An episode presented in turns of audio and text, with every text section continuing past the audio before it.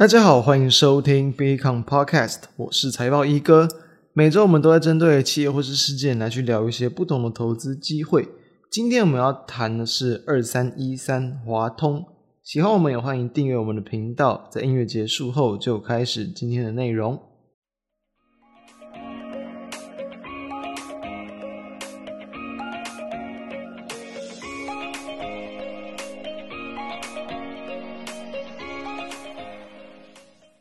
现在台股这个阶段呢，我相信哦，大家对于这种所谓的价值型啊，又或者是这种成长型啊，低估股，其实它的一个热情，它的一个兴趣，我觉得应该就是会慢慢慢慢的磨掉。主要就是在于说，目前的一个国际股市跟台股的一个走法，其实让这种很多相关的个股，其实就算它抗跌，它其实也涨不了多少，对吧？就是说，诶，你其实相对很多股票，你都已经强很多，可能别人跌了好几十趴。你如果没跌，欸，你真的是很厉害。但你可能在这一段时间你涨了几趴，对于大部分投资人没什么感觉，因为毕竟你很容易有其他的部位嘛。其他的部位你当然就是会把你的获利的部分给吃掉。所以我在这段时间就是说，到底哦，一直去挑这种所谓的抗跌股啊、潜力股，到底有没有用？那我这边就还是要严正再跟大家声明一次哦，一定是很有用的。就是说啦，你对你的账面上的投资效益可能来说，不见得非常有用，因为其实哦，就连我们其实之前在之前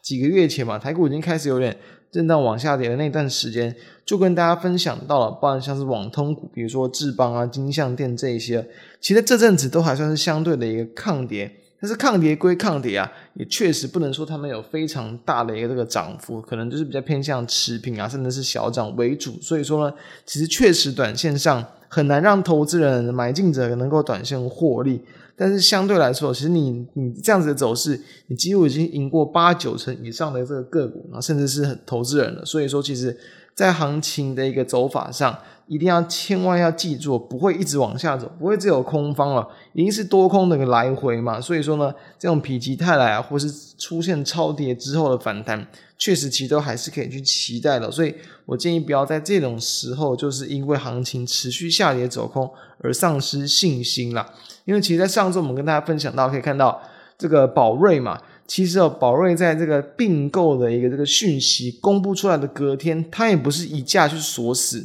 它是往上开高震荡，然后涨停打开了好几次之后，哎，最后才往上锁上去。后续的股价也是持持续的往上去攻击。那我们上次录制的时间哦，之后其实股价还是很强劲。即便目前的国际股市这样子一直往下走，我们上次谈到嘛，从这个 CDMO 概念股，然后还有说宝瑞它未来的一个，比如说并购版图的一个方向来去看，其实我认为它的股价真的要去过去年的前高。真的没有到太大的一个困难，所以其实哦，当然股价短线上确实强势股哦，拉涨停的这种题材股啊，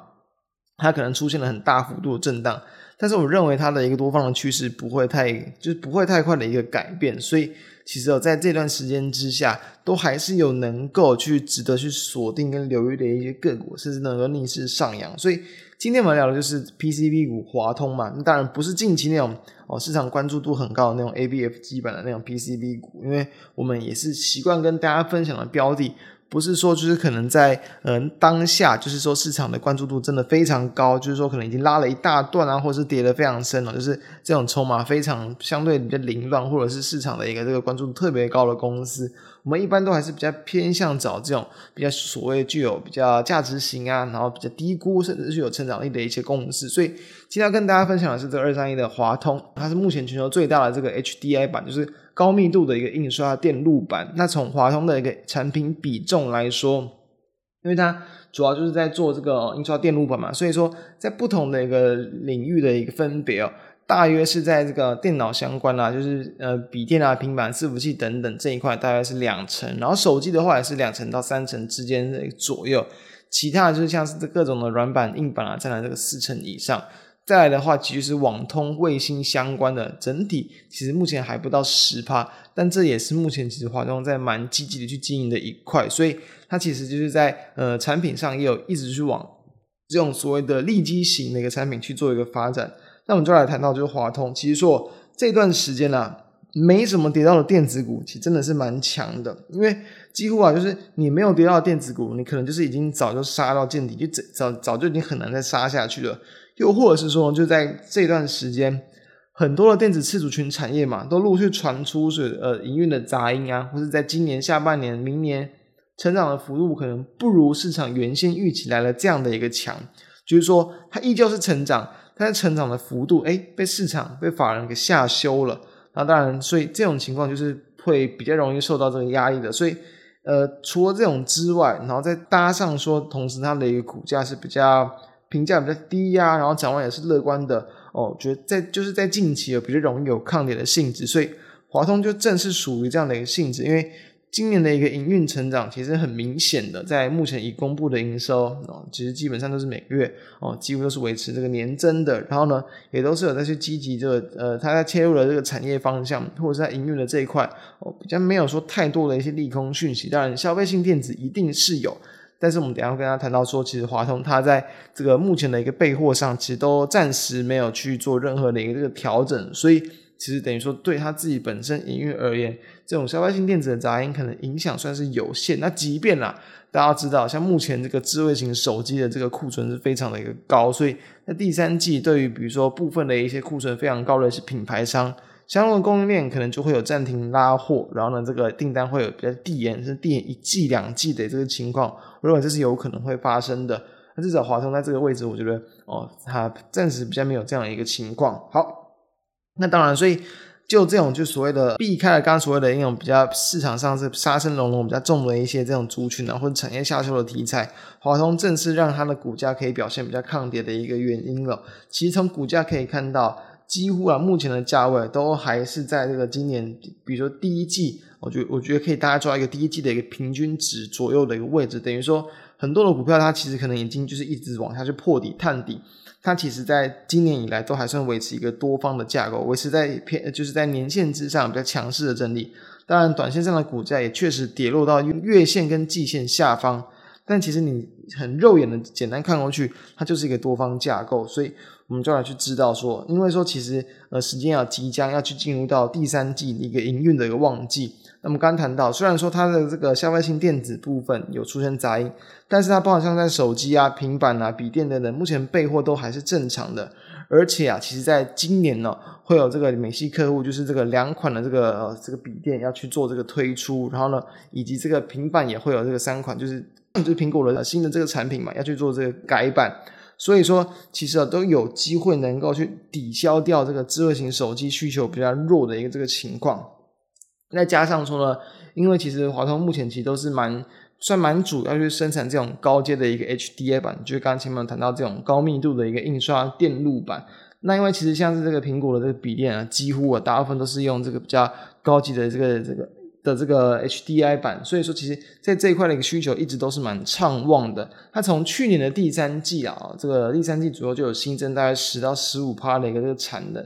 今年的这个下一季，就是在第三季也还会要再去这个新增它的一个重重庆二厂啊，就是去年是第一期新扩增产能，然后在今年会在第二次的扩增也是大概十到十五趴左右的一个产能。同时在这一季就是第二季。它的惠州厂其实在这个软板上面也是有扩增大概十趴出头的这个产能，所以其实产能扩增哦，只要它的需求订单没有掉，在第三季的营收基本上都还是可以比较维持正成长。那当然。有人会担心说，在中国疫情的一个这个影响嘛，就是之前那个清零政策封城，那当然它的像是惠州厂啊、重庆厂、苏州厂，其实对于它的这个营收都有小幅度的一个这个影响。它在五月份的营收其实只有小幅度的一个月减，但其实非常少，只有两趴左右。那这个华通自己也是去，嗯，也去提出他的看法，就是说，其实六月基本上都还是能够去维持这个月增的，就是说营运几乎都已经恢复到了正常，所以等于说我们刚刚这样子来看，它的营运不算是这种爆发性的一个成长，但是确实啊，就是说在这个营运上都算相对的一个稳健，同时今年也比较没有说这种需求会大幅度下滑的一个这个疑虑存在，再加上说其实。华通在他们像是呃他们的一个这个年报里面有去提到说，在他们一个比较长期的发展方向，就是会去以这种比较成长动力比较强的产品为主，不然像是这种 AR、VR 相关的，然后网通相关，不然像基地台嘛，然后伺服器嘛，高速网通、卫星通讯等等，尤其就是在这个低轨道卫星这一块。大家应该其实哦，在近几年都有蛮常去听到这种低轨道卫星的这个概念股。那因为说其实这个卫星版哦，跟其他的这种 PCB 版比较不太一样，它几乎不会有太明显的一个这个淡旺季。那因为说这个平平均这个卫星啊，大概就是一周多啊，就可能要去发射一次。所以说它的一个出货量其实都还算是这个稳定，同时在这种地面接收哦设备相关的这个 PCB 板啊，它目前还没有太大的一个这个竞争的对手，所以这一块都还是会维持它的一个，就等于说不管在题材上，或者是在这种，就虽然说占它比重还不大，以去年来说大概就是四趴，但是目前其实只要说这个呃市场持续扩大。包含说，其实像是在这一两年啦，哦，这个低轨道卫星的一些地面接收器，因为他们都是大约我记得是三到四年左右去一个循环，一个循环这样子，然后会去做一个就是新产品的更换，所以明年也基本上很多都要去开始去淘汰，然后去换一些新品，所以对于它明后年来说，其实，在低轨道卫星预期也会有蛮大的一个这个成长，所以这个这一块的一个订单能见度其实算是蛮明朗的，至少我觉得可以拉到二零二四年，所以。从这样几个角度来看，我们要知道，其实像是华通，它在去年的一个这个获利是这个四点三亿元，然后今年哦，从这个 Bloomberg 的一个 consensus 的数据来去看，其实今年啊，平均要去抓到这个可以抓到这个五点四啊，五点五以上，基本上不会去太过困难。那因为其实它在呃这个第一季的一个这个营收，其实就是应该说第一季，然后还有在目前第二季还没有还没有完全公布完毕，六月份还没有结束。但累积到目前呢，它那个营收其实都是有去将近快要到三成的一个成长幅度，所以算是蛮稳健的一个成长。那当然，这个获利而言呢，就不见得会是应该应该说非常高的一个这个成长数字，可能就是呃就是十趴出头，然后甚至再多一些。所以说，以这样的一个角度来去估算，它在这个今年啦，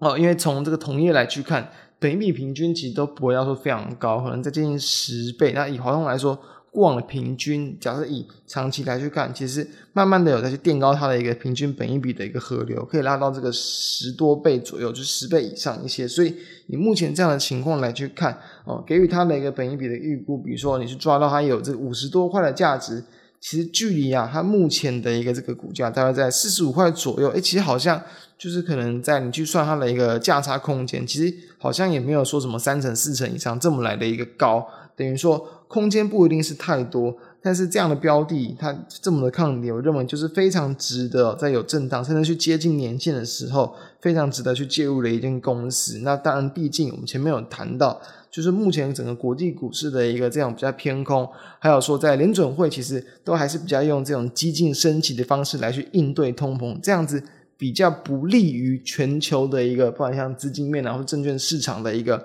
哦投资的一个气氛。这样的手段来去应对的话，其实对整个国际股市相对都还是会比较有压力。所以，因此确实我认为很多我们跟大家分享过的个股进场动作确实都还不需要太急，但是就是可以值得好好的去把它们纳入这个就是观察的这个清单之中。当我认为就是说，如果说啊真的这个国际股市要明确的止稳反弹，第一个就是说在这个联准会上，他们可能在态度上稍微比较转为鸽派一些。同时呢，在这个油价上，他们有更好的方法，包括像页岩油，包括像是一些这个制禁令啊，持有的这个制裁来去这个放宽、减缓等等，这样会更为有利这个整个通膨的下滑。你也不太需要去动用到哦，就是这个升息这样的一个手段。这样的话，我觉得它就会是几个非常好的时机来去这种逢低去做一个这种波段的布局跟介入。那以上就是我们今天的针对华通啊，还有跟目前整个。国际市场的状况的一些看法，提供给大家参考。那以上相关的资料，我们就会放在我们的这个 F 呃 FB，还有说我们 BECOM 的网站之中，让大家可以去浏览。